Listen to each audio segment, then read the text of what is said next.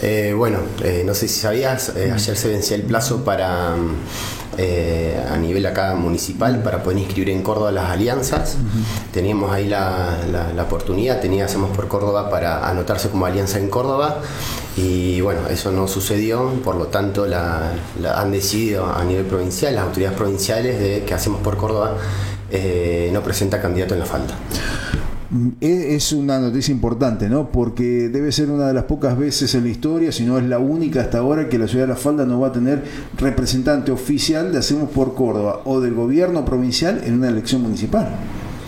Sí, bueno, así están, tan dadas, las cosas. Eh, no, es una, no es una decisión mía ni, ni de nuestro espacio. Eh, sino como te repito, las autoridades provinciales lo, han decidido así. Eh, esto bueno es muy reciente, ya después evaluaremos eh, por, qué el, por qué se tomó esa decisión y bueno, y analizaremos otras alternativas también para seguir participando. ¿no? Esto no quiere decir que nosotros no terminemos o dejemos de hacer política, mm. porque es un proyecto, como lo dije siempre, a largo plazo y bueno, y vamos a seguir. Vale decir, esto lo habilita a ustedes, a los tres candidatos, a que puedan de repente participar de estas elecciones con otros sellos, ¿no? Por ejemplo, un vecinalismo, eh, o sea que los tres candidatos no están proscriptos, no están, digamos, limitados a, no participar, sino que pueden participar, pero no hacerlo por el sello de Hacemos por Córdoba. Exactamente, sí, sí, yo creo que bueno, esto también es un, riesgo de cuando se toma, un riesgo, se toma esta este, tipo de decisiones porque deja como habilitado ¿no? a que cada referente eh, participe con, otro sello. Eh, allí en la estructura partidaria se analizó esta situación, por qué se llega a esta cuestión. Eh, no hubo entendimiento entre las figuras representativas, hablamos de Miguel Maldonado, Tato Tavares, Lucas Vélez, ¿no hubo entendimiento para esto o directamente la directiva fue no hay alianzas? Eh, no, en realidad, bueno, primero eh, eh, Miguel va ya ha dicho que va con un vecinalismo y, después, bueno, lo que sería la representatividad de Hacemos por Córdoba, ser presidente del partido, yo lo represento, también está en el espacio Tato, nosotros seguimos hablando, pero si hacemos algún tipo de alianza no va a ser bajo Hacemos por Córdoba, porque Hacemos por Córdoba no se presentó para hacer una alternativa como alianza para la falda. ¿Cómo queda tu postura o tu situación? Porque vos sos justamente el presidente de Hacemos por Córdoba aquí, ¿no?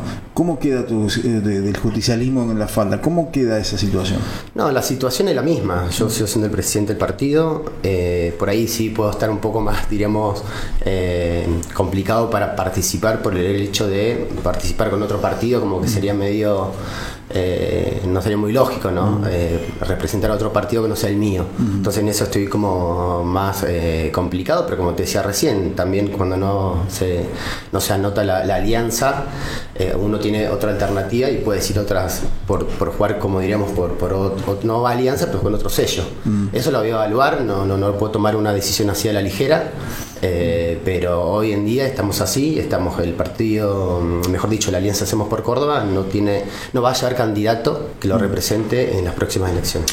¿Pensás que hay posibilidades de hacer alguna manera, digamos, algún acercamiento con Tato Tavares allí y poder unificar ideas y poder hablar de candidaturas? Eh, de, hecho, estamos, estamos hablando, pero antes de esta situación también, venimos ya hace unos meses, eh, son, compartimos el mismo espacio, eh, hay, charlas siempre por medio, pero bueno, ahora estamos esperando también esto que nosotros medianamente ya tenemos la posibilidad de que, que, llegue a pasar, porque bueno, conformamos este espacio y, los rumores estaban, pero todavía no, en base ahora nos vamos a tener que sentar para ver qué, qué decisión tomar. No dejo de pensar una cuestión, Lucas, porque sabemos muy bien que una campaña política lleva dinero, cuesta dinero, ¿no?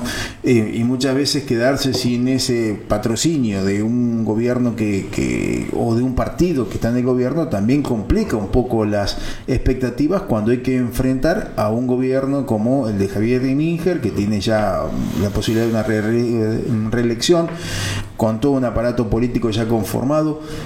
¿Complica más esta situación las posibilidades de ganar las próximas elecciones? O sea, cuando hablamos de los aspectos económicos, ¿no? Eh, y mira, viéndolo desde ese punto de vista, sí, pero también es una realidad que lo que nosotros acá, este grupo que nosotros formamos en la falda, que somos más, no solamente lo, lo, ocupaba eh, o integra el espacio, lo que sería Hacemos por Córdoba, el Partido Justicialista en este caso también, eh, sino también hay otros espacios eh, de otros partidos políticos que ellos o sea, no, tienen la posibilidad también ¿no? de que se los, se los del partido mismo compitan en estas elecciones y los ayude económicamente. Pero una decisión te digo que lo vamos a tener que hacer una reunión después de, ayer, que será ahora en las próximas horas, a ver si eh, alguno de estos espacios también no quieren constituir una alternativa. Después yo veré si, si, si, bueno, si estoy dispuesto a encabezarlo o no. Hablamos de esos, de esos partidos que conforman Hacemos por Córdoba, ¿no? No, no, somos más. Somos más un espacio que somos, es un proyecto local, un proyecto social, que hay otros partidos que, que, que, integran este espacio junto como con Hacemos por Córdoba. Claro. Bien, entonces eh, esto abre un panorama distinto, ¿no? Pensando en las próximas elecciones. Totalmente distinto, sí. Eh, y acá sí va a ser, va a primar el tema de eh, la habilidad del diálogo y la forma de concretar, digamos, distintas posibilidades para poder este, manejar esta situación y enfrentarse a un candidato como Minker, ¿no? Para las próximas elecciones. sí, pero bueno, viste, los por ahí es más difícil de, perdón, el celular, más difícil de por ahí de entender lo que no están, en, lo que no, que no están en, política, pero mm, vos, vos sabés, Luis, hace mucho que, que sos periodista y esto es como si bien es, una noticia importante, eh, siempre en política se dan este tipo de situaciones, tendremos que ver cómo lo encaramos y qué, decidimos. Eh, después, en lo personal, bueno, eh, yo recién hace un año y medio, hace más que hago, pero acá en la falda política hace un año y medio, estamos creciendo mucho y bueno, después tendré que evaluar si, digamos, si es un partido que tengo que jugar o no, o lo dejamos para la próxima. Pero te digo, estoy dentro de un espacio que ellos sí o sí están diciendo de, de competir y bueno, tendremos que evaluar si hay otra alternativa. Claro. Eh, en esta decisión que tomó la dirigencia a nivel provincial, ¿no? Eh, ¿Tiene algo que ver el conflicto que se ha planteado o las desavenencias que se han planteado entre Évora Petrakowski y Matías Montoto? Eh, no, sinceramente no creo. No, no, no, no, no, creo. No creo, no, no creo porque forman los dos el mismo espacio se dice que hay como una, una, diferencia que puede como la puede tener cualquier referente dentro del espacio que de hecho hay, hay muchas en muchos espacios que siempre tienen viste alguna diferencia pero creo que eso estaba está como superado por lo que yo tenía entendido. No no no creo que, que sea eso eh, esta resolución también puede ser tomada, eh, pregunto en este en este análisis de horas nada más que estás haciendo, porque esto es reciente, ¿no es cierto? Sí, capaz que hablamos dentro de una semana y, cambiaron, cambió todo y te puedo dar mucho más información, pero te digo que... Pero, eh, o sea, uno, uno empieza a ver, porque si es una decisión tomada a nivel provincial, digamos, en los referentes del partido a nivel provincial, uno tiene que buscar las aristas, ¿por qué puede ocurrir una cosa así, no? Y no dejo de pensar en el enfrentamiento que existe en entre el gobierno provincial, o sea, a ver, entre Hacemos por Córdoba, la dirigencia Hacemos por Córdoba y Carlos Caserio, que está presentando sus propios candidatos, ¿pensás que es también alguna manera de limitar a que el justicialismo que responde a Caserio no participe de estas elecciones, digamos, como una competencia allí con Hacemos por Córdoba? Eh, a decir como de no quererle competir a, Miguel al espacio de.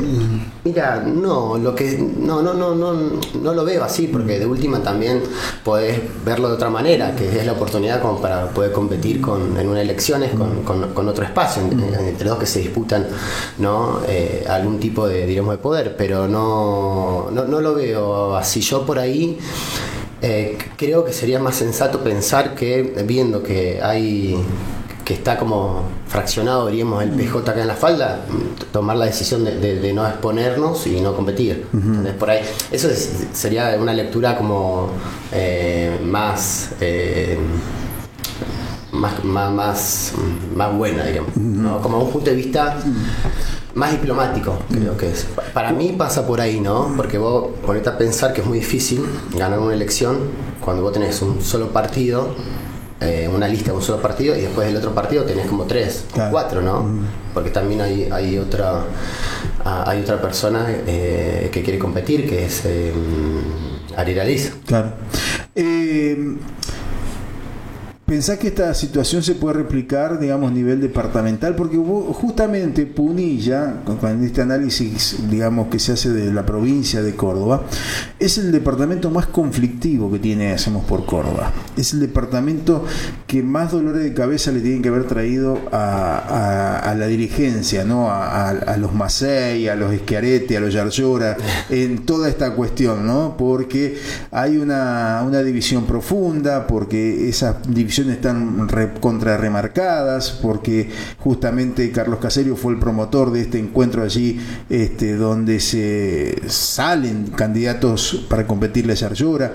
¿Pensás que esto se puede replicar, esta situación que hacemos por Córdoba a nivel departamental, tomando en cuenta que ya también se van a empezar a, a, definir. otras elecciones ¿no? municipales? Eh, sí, puede ser, puede ser, pero yo lo que no, yo creo que no sé si sería la palabra un dolor de cabeza. Mm. Sé que por ahí puede ser más complicado a nivel político, pero también es válido que existan eh, otras visiones y otras formas y maneras de ver la política y bueno, no se puede sacar mérito a, digamos, el espacio de, Carlos Caserio en todo el mm. departamento y tienen otra manera eh, de pensar y bueno, también es válido, o sea, es válido que se dé en, en, cada uno de los circuitos. Eh, sí, quizá otros departamentos eh, es más, diríamos, no, no, está complicada la situación porque no hay tantas... tantos, tantos PJ, diríamos, ¿no? tantos dirigentes del mismo partido. Claro. Pero acá está, o sea, a ver, eh, hubo un enfrentamiento entre Carlos Caserio y el gobernador. De momento que se armó, eh, creo que es el justicialismo cordobés, me parece que se llama, el Frente Justicialista Cordobés. Acá el de... que armó Carlos Caserio con sus propios candidatos. ¿Para las próximas? Ah, elecciones. no, no, tengo bien en, en el, nombre. Pero bueno, pero es propio de, la política y de la democracia. O mm. sea, eh, no es para, diríamos, como para calmar las aulas que estoy diciendo, pero es una realidad, pasa en, todas las provincias pasa lo mismo. Estamos en una época de recambio, un recambio generacional que se, que se va a dar por el solo por el hecho ¿no? del paso del tiempo, de los años y, es por, por, lo siempre pasa una historia que siempre cuando hay unos cambios de, este, de esta magnitud siempre hay eh, varios eh, digamos conflictos en el sentido de buena palabra, no conflicto. Tengo una, una apreciación ¿no? que se me ocurre. El año pasado eh, el gobernador mm, Juan Eschiaretti incluso participó en las elecciones allí en Marcos Juárez con su propio candidato, fue, hizo el respaldo, todo, y el, el, resultado fue absolutamente negativo ¿no? para Juan Schiaretti. ¿Pensás que posiblemente eh, hayan tenido miedo, dudas allí a nivel provincial y digan, che, no tengamos otro, otro fracaso en la falda? Tomando en cuenta que estamos cerca de las elecciones este, eh, para gobernador, ¿puede ser que haya alguna cuestión así planteada? Eh, que, tengan miedo del triunfo de que y digan, noche no nos arriesguemos este, y no tengamos un sal, una, en la primera elección del año una cuestión negativa? Mira, no, sinceramente no lo sé. Mm. Eh, lo que sí sé que, como te decía recién, eh, a estar como fragmentado, eh, digamos, la oposición, es muy probable que, que, si seguimos así que se pierda la elección, ¿no? O sea, uno nunca sabe hasta el día de la elección, como digo yo. Claro, claro, claro. bueno, si son dos, bueno, no. Hablamos de, alternativa y de posibilidades, no hablamos de, hechos reales. O sea. sí, vos no sabés, este se presenta alguien de un batacazo, hasta el día de la elección vos no sabés. Pero haciendo una lectura de, viendo que hay tres o cuatro referentes de un mismo, de un mismo, de un mismo espacio que van con diferentes partidos contra un solo partido, eh, se me cayó mi la llave. eh, y sí, es posibilidad este de, hay más posibilidades que se, eh, de que se pierda la elección. Con esa lectura, sí, lo pueden pensar tranquilamente, pero no lo sé, de, sinceramente no lo sé.